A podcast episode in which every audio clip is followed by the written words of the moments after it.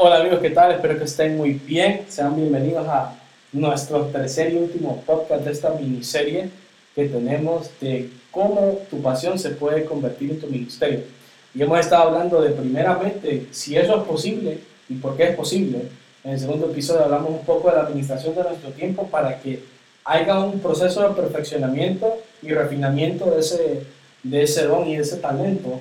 Y la tercera y la más importante, que es la que vamos a escuchar ahorita con Franklin, es cómo nuestra música como ministros musicales, como adoradores, afecta a la iglesia. O sea, cuál es nuestro propósito principal.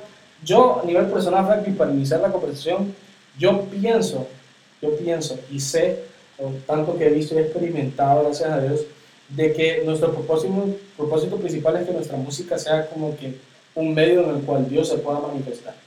Y, eso solo se logra teniendo a Jesús como el centro de nuestras iglesias, como el centro de nuestra vida, como el centro de nuestro ministerio. Y te quería preguntar, Franklin, ¿qué impacto crees que la música tenga en la iglesia?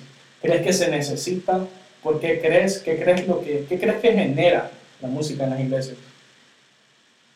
¿Qué genera la música en las iglesias? Bueno, creo que la música es algo maravilloso, es, es, un, es una forma maravillosa que nos deja Dios es un modelo que nos da Dios del cielo para que lo hagamos aquí en la tierra, para poder eh, no solamente tener un tiempo de comunión, sino exactamente que ese tiempo de comunión se convierta en un tiempo de adoración. Mm. O sea, cuando o sea, la música como tal viene siendo, para mí la música es un instrumento. Mm. ¿ok? La música es creada por instrumentos, pero al final generalmente viene a ser un instrumento para adoración a Dios. Hemos visto o sea, la música como tal en el ámbito secular tiene varios efectos a nivel emocional ¿verdad? en las personas y eso es muy claro. Sin embargo, cuando lo traemos aquí a, a la música para glorificar el nombre de Dios, creo que en sí la música está diseñada específicamente para eso, para Dios. Sin embargo, es un instrumento que la gente utiliza. Me explico, la música eh, no está diseñada para poder tocar emociones de las personas. Sin embargo, a través de ella es una vía de adoración para el Señor. Claro, claro. No, y algo muy importante que tomar en cuenta es de que, mira, yo creo que la música en un ámbito secular toca tus sentimientos y también en la iglesia las personas las hace ver las cosas de una manera diferente porque yo siento que la música es una de las, una de las artes más espirituales que existe ¿verdad? Y a Dios, Dios dice los salmos, dice el salmista que encuentra placer cuando escucha que nosotros le alabamos y le tocamos, que encuentra placer en su oído cuando eso sucede. Yo creo que eso significa muchísimo de que a Dios le encanta la música, tanto es así que dice que en la eternidad nosotros no vamos a predicar, no vamos a evangelizar, sino que lo que vamos a hacer es adorar. Y yo creo que eso te da una gran referencia de que Dios, sin duda alguna, le fascina la música.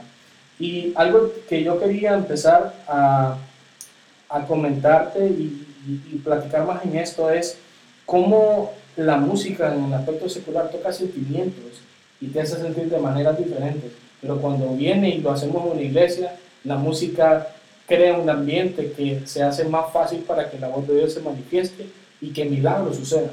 Y eso es lo que te quería preguntar. ¿Qué, tan, qué tanto tiene que estar un músico escuchando de manera activa cuando está ministrando, porque mira, hay varios tipos de músicos. Hay aquel tipo de músico que le encanta tocar, le encanta hacer sus solos y todo lo demás, y no está conectado al mismo espíritu o al mismo sentir que está pasando en la alabanza, y eso requiere hablar del tema de ambientes. Y te quería preguntar, Franklin, ¿qué te ayuda a vos para poder ser parte de ese fluir y no obstruir lo que Dios quiere hacer en ese momento? Es que mira, primeramente creo que como, como músicos y adoradores que somos, número uno, debemos de saber identificar el momento adecuado de cada cosa, el momento adecuado en el que Dios quiere algo específico y eso es muy importante que seamos obedientes a su voz. Sin embargo, cuando hablamos de cómo la música afecta, creo que en sí es el vaso. O sea, de qué manera el vaso está siendo preparado para producir esa música del Señor. Yo siempre he dicho que el tiempo de adoración es un tiempo de, el tiempo de adoración como liturgia eclesiástica es, es un tiempo, es una relación recíproca. O sea, vos le adorás a Dios, pero Él desciende en tu ambiente. Él Mm. desciende en tu atmósfera y, y cuando Él desciende hay transformación, hay milagros, hay prodigios, hay manifestaciones. Entonces es ahí donde en realidad la música viene a afectar a la gente. ¿Por qué? Porque la música llama al Padre, llama, llama al Padre, Hijo y Espíritu Santo, descienden y entonces hay una manifestación en las personas. Entonces, creo que ahí hay que preguntarse si el vaso que está produciendo la música para el Señor está preparado, si es un vaso con santidad, si es un vaso apartado para el Señor, si es un vaso que está preparado de acuerdo a su llamado, es decir, si tuvo una práctica, una preparación musical y una preparación espiritual previa, y un músico que entiende también el momento específico y que está conectado con las demás personas que están ministrando. No, no, y tremendo. Y eso, la, la otra pregunta, ¿cómo practicas vos, por ejemplo, esa conexión y esa comunión? Porque estamos como grupo y como grupo creo que primeramente somos familia de la fe, somos hermanos y hermanas. ¿Cómo hacer vos que yo siento que si vas a hacer algo como grupo, como ministerio como tal, tenemos que estar conectados al mismo sentir? Yo creo que eso solo se logra a través de una relación personal con cada miembro de esa familia que está en tu ministerio. Yo te quería preguntar, Franklin, ¿cuál, que es, ¿cuál crees que sea algo, el método eficiente para poder establecer esa comunión con la gente y poder llegar a estar en ese mismo sentir para poder levantar una ofrenda de amor como es la alabanza? Para empezar, deben de haber buenas relaciones interpersonales. Y eso es algo que uno mencionaba ahorita y es algo crucial porque, para empezar, el Espíritu Santo no se va a manifestar en una atmósfera donde hay división.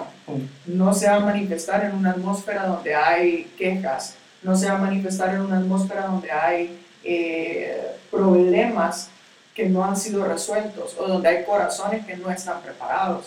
Entonces creo que más que, que estar ministrando, porque obviamente no siempre vamos a ministrar con, con, nuestros mejores amigos o con gente con la que pasamos, a veces ministramos incluso con gente que no conocemos, Mm. pero vos como persona, como, como cristiano, como, como hijo de Dios, ¿cómo estás preparado para ministrar? Yo creo que es ahí donde es un asunto personal.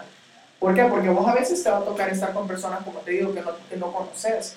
Entonces es ahí donde a veces vos sentís que hay personas con las que no conectás, pero no es cuestión de temperamento ni de personalidad, sino que qué tan preparado está vos o qué tan preparada está la otra persona para dar un altar al Señor. No, claro, y eso es algo, eso es algo muy importante porque también tienes que vos estar primeramente familiarizado con lo que es un ambiente de oración. La única manera en la cual te puedes familiarizar en un ambiente de oración es que vos lo experimentes desde tu cuarto. Desde tu Exacto. relación primeramente personal con el Espíritu Santo, con Dios mismo, y luego lo experimentas como grupo. Así que a todas las personas que nos están escuchando, porque vamos, estamos cerrando este tercer capítulo, quiero que sepan que primeramente tu pasión se puede convertir en tu ministerio, claro que sí. Quiero que sepan en segundo lugar de que eh, los ministerios pueden ser profesionales, claro que sí, porque tenemos que servirlos con excelencia. Y cuando hacemos algo con ex- excelencia, sin duda alguna, un sinónimo de la palabra excelencia sería profesionalismo. Ser profesionales en lo que hacemos, eh, capacitate. Y capacitarse no solo gastar eh, un montón de dinero en, en- en clases, sino que leer, pasar tiempo con el Espíritu Santo también, porque el Espíritu Santo sin duda alguna es clave para tu formación, tanto musical como espiritual. Y también de la mano llevar tus estudios musicales es súper fundamental. Tercer lugar, yo creo que es muy importante saber administrar tu tiempo.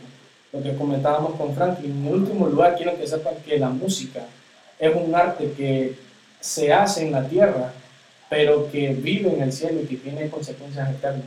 Yo creo que si nosotros tratamos de ser claves y, y ser bien precisos y, y apuntar bien en el blanco con lo que Dios quiere para el avance en nuestros tiempos, vamos a poder hacer de una iglesia más, algo más unido, una iglesia más apasionada por, por el cuerpo de Cristo, por, por el amor y por buscarle profesionamiento, ¿verdad? Con Él mismo y en buscarle a Él, en buscarle a Él. Así que Franklin, te quería agradecer por ser parte de esta miniserie. Y nuevamente, chicos, espero que haya sido muchísima bendición. Franklin, yo no sé si quieres agregar algo para las personas que quieras decirles para cerrar este podcast. No, como decíamos, eh, es importante que encaminemos nuestra pasión a servirle al Señor y que lo hagamos con diligencia, que nos preparemos, que entendamos el propósito con el cual lo estamos haciendo y cuando entendamos el propósito vamos a saber la importancia de nuestra preparación. No, tremendo. Entonces, Franklin, muchísimas gracias. Y igual ustedes, chicos, espero que esta serie haya sido mucha bendición y que tengan una excelente semana, chicos. Nos vemos.